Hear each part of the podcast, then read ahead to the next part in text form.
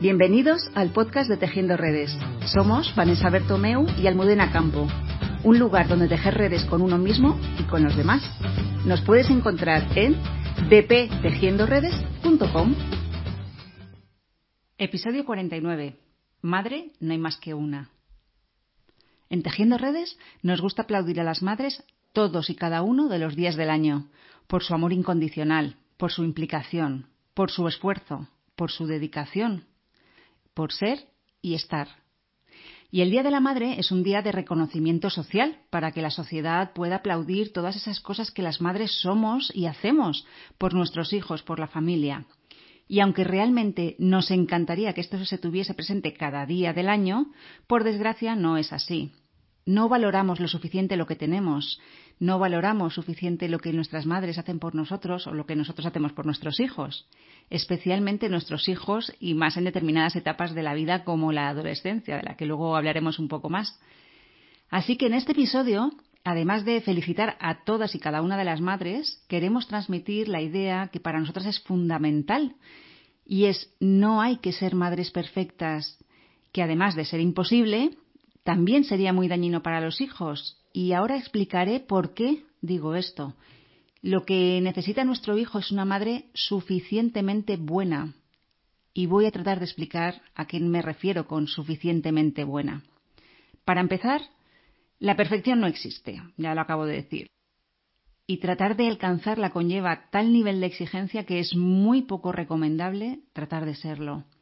Estaremos siempre con el lo podría haber hecho mejor, tengo que cocinar mejor para que mis hijos tengan una alimentación más saludable, tengo que no perder los nervios, tengo que pasar más tiempo con mis hijos y también tengo que trabajar fuera de casa y también tengo que hacerlo perfecto. Tengo que ser más comprensiva, tengo que ayudar a mis hijos en sus tareas, tengo que proporcionarles un ocio sano, tengo que hacer más planes con ellos para que no jueguen tanto a las pantallas, tengo que, tengo que y tengo que. Y así hasta el infinito. Y eso solo nos lleva, entre otras cosas, a vivir desde el deber y no desde el disfrute. Cuando decimos el tengo, los tengo y los debos son obligaciones y nuestro alma y nuestro corazón lo sienten así, como una obligación y detrás de una obligación pues a veces puede haber disfrute, pero muchas otras no lo hay. Así que a partir de ahora te invito a que utilices el quiero y el deseo en vez del tengo y el debo.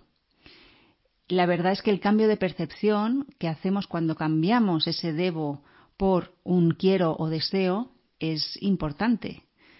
El, por ejemplo, un ejemplo muy tonto es tengo que poner la lavadora y tengo que ponerla. No es una, no sé, una labor que me agrade demasiado ni que me aporte demasiado a mi vida. Pues no, la forma sería quiero poner una lavadora porque así podré tener mi, mi ropa limpia, por ejemplo.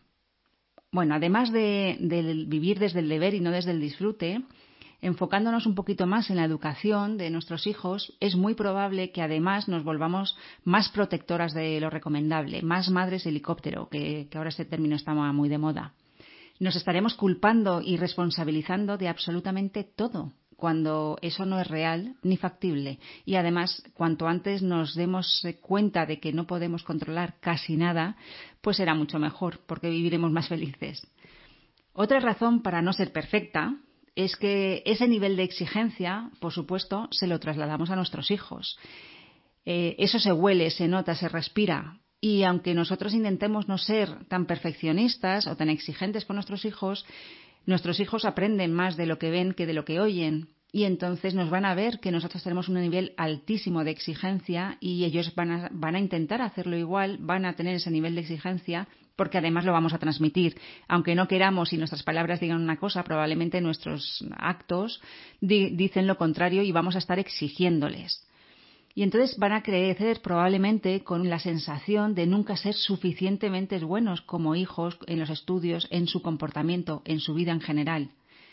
Y como nunca van a alcanzar esa perfección, porque es imposible, mm, pues es muy probable que crezcan con frustración y con una sensación o bien de exigencia extrema, con los problemas que eso puede acarrear, como ansiedad, depresión, trastornos alimenticios, bueno, y muchas más patologías más graves, que ahora no vamos a entrar ahí, además de una grandísima infelicidad.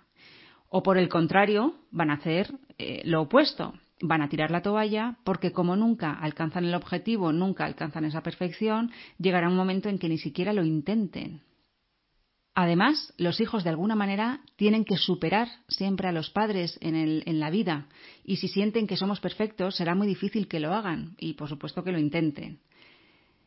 Por otro lado, como es imposible ser perfecta, como ya hemos dicho, cuando nuestros hijos han crecido pensando que lo éramos, que éramos perfectos, que nunca nos equivocábamos, que éramos esos super, superhéroes, cuando entran en la etapa de la adolescencia, la caída del pedestal va a ser enorme. Nos van a tirar así de una patada mm, por las escaleras y nos van a dejar a la altura del betún y ahí va a ser cuando van a pensar de nosotros que somos un fracaso, que somos mentirosos, que no tenemos ni idea, que no sabemos, que encima nos equivocamos y vamos a pasar a ser los supervillanos.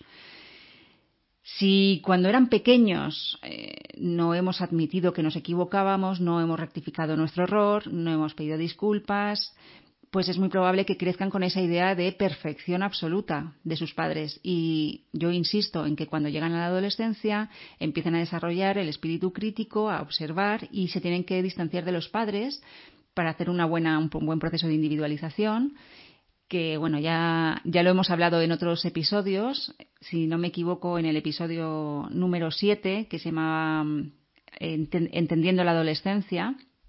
Pero bueno, si, si no hacemos toda esa recuperación de errores, si no admitimos que nos equivocamos y, y, y que buscamos las soluciones para que no se repita más, van a llegar a la adolescencia pensando eso, que somos infalibles y cuando lleguen a, ese momento en el que se dan cuenta de que realmente no lo somos, pues eh, el tortazo va a ser mucho más grande y vamos a tener probablemente mucha más brecha entre nuestro hijo adolescente y nosotros.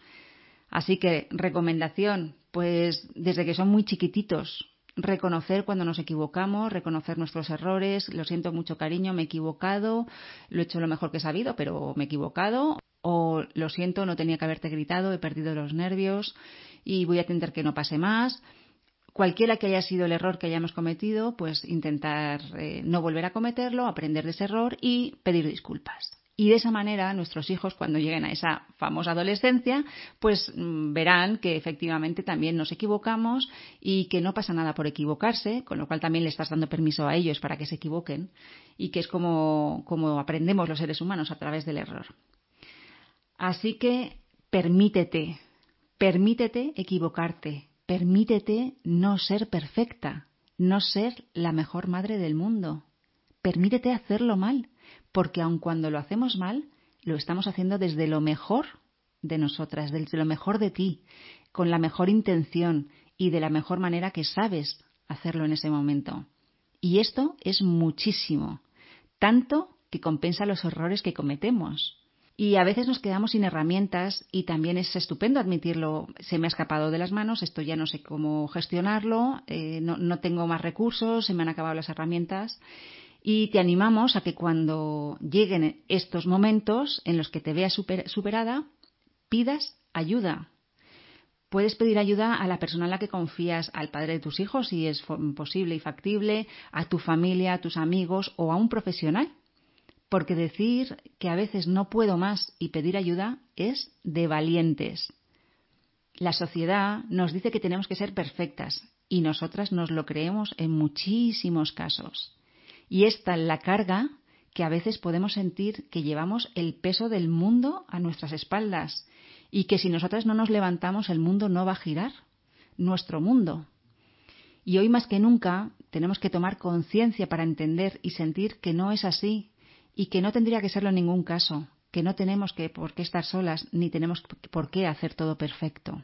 Y por último, querríamos que te grabases esa, esta, esta idea en la cabeza, la que vamos a decir, y es que no puedes juzgarte como madre, pero sobre todo no hacerlo cuando tus hijos entran en la adolescencia. Ya hemos hablado otras ocasiones sobre la adolescencia, como he dicho antes, ese proceso de individualización donde explicamos ese proceso tan difícil a veces de transitar por el adolescente y por sus padres. Así que ahora no me voy a enrollar. Si queréis escucharlo, os invito, que, que creo que es muy interesante. Pero sí decir que la adolescencia no es el momento para juzgar si lo hemos hecho bien o mal como padres. Yo que trabajo con muchos adolescentes en consulta, me llegan muchísimos padres de no sé dónde me he equivocado, no sé en qué me he equivocado, en qué punto empecé a hacerlo tan mal. Y yo siempre les digo lo mismo, no es momento para, para echarse las manos a la cabeza y, y juzgarte y sacar el látigo y fustigarte, porque primero no sirve de nada.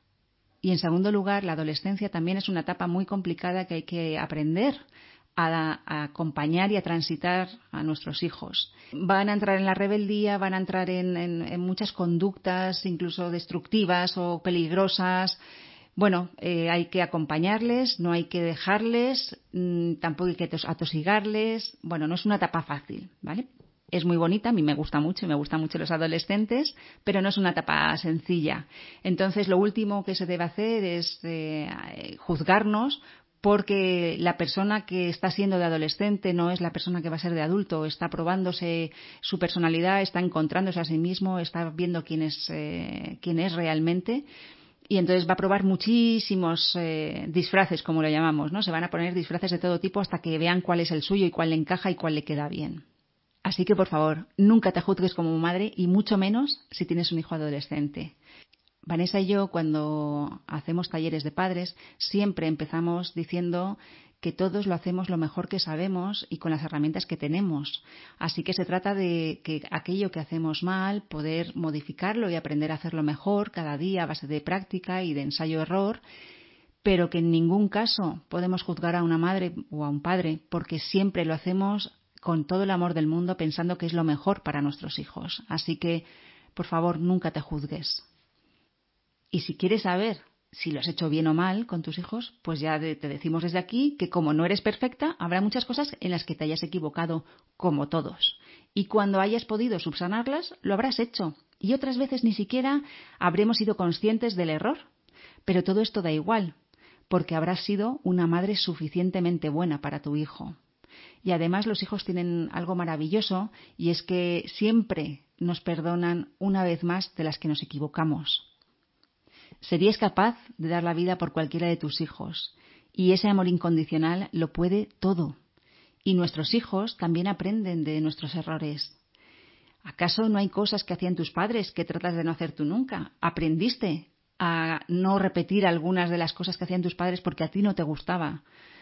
Pues eh, probablemente con el paso del tiempo, si además hemos hecho un buen trabajo sanando nuestras heridas de la infancia, que todos tenemos, habrás entendido que a pesar de los errores, tus padres lo hicieron lo mejor que supieron. Y así está bien. Y por eso decía al principio que tenemos que ser mejores padres de lo que fueron los nuestros, y de esa manera los hijos superan a los padres. Y lo mismo pasará con nuestros hijos, que serán mejores padres también aprendiendo de nuestros errores. Así que mamá, date la enhorabuena por ser una madre suficientemente buena, por cada cosa que haces con tanto amor, incluyendo poner límites, que no es fácil muchas veces, por hacer que coman lo que no les gusta y que no coman tanta comida basura o tanto dulce, y por ser esa superheroína sin tener que llevar el peso del mundo a tus espaldas, porque ser madre es ya de por sí un super trabajo. Así que, además de lo que te haya regalado tu familia, tus hijos, tu pareja, te invito a que pienses en un regalo para ti, en algo que te apetezca mucho, que te haga mucha ilusión, y no tiene por qué ser material. Ahora, en estos momentos que hemos estado confinados, puede ser que, se te haya agudizado el ingenio o la creatividad y haya cosas que hayas pensado que te apetecería hacer cuando salgas y que no implica necesariamente ni gasto económico ni que sea ninguna compra material. Puede ser regalarte tiempo para ti, para cuidar de ti, de la manera que sientas y que te apetezca. Y además, como el reconocimiento a nuestra labor no debería limitarse a un día del año, que es lo que hemos dicho al principio, si ese premio que has elegido lo puedes mantener durante todo el año, muchísimo mejor. Ese elijo cuidarme, elijo dedicarme un poco de tiempo para mí y mis necesidades. Porque además de madre, eres persona, con necesidades y sueños. Así que desde aquí te invitamos a que persigas esos sueños y cubras esas necesidades. Y por supuesto, nuestra más sincera enhorabuena a todas y cada una de las madres de este planeta por ser madre suficientemente buenas para nuestros hijos. Gracias por llegar hasta aquí. Esperamos que te haya sido útil y si te ha gustado, por favor no olvides compartirlo con tu familia y amigos y en tus redes sociales. Nos vemos en el siguiente episodio.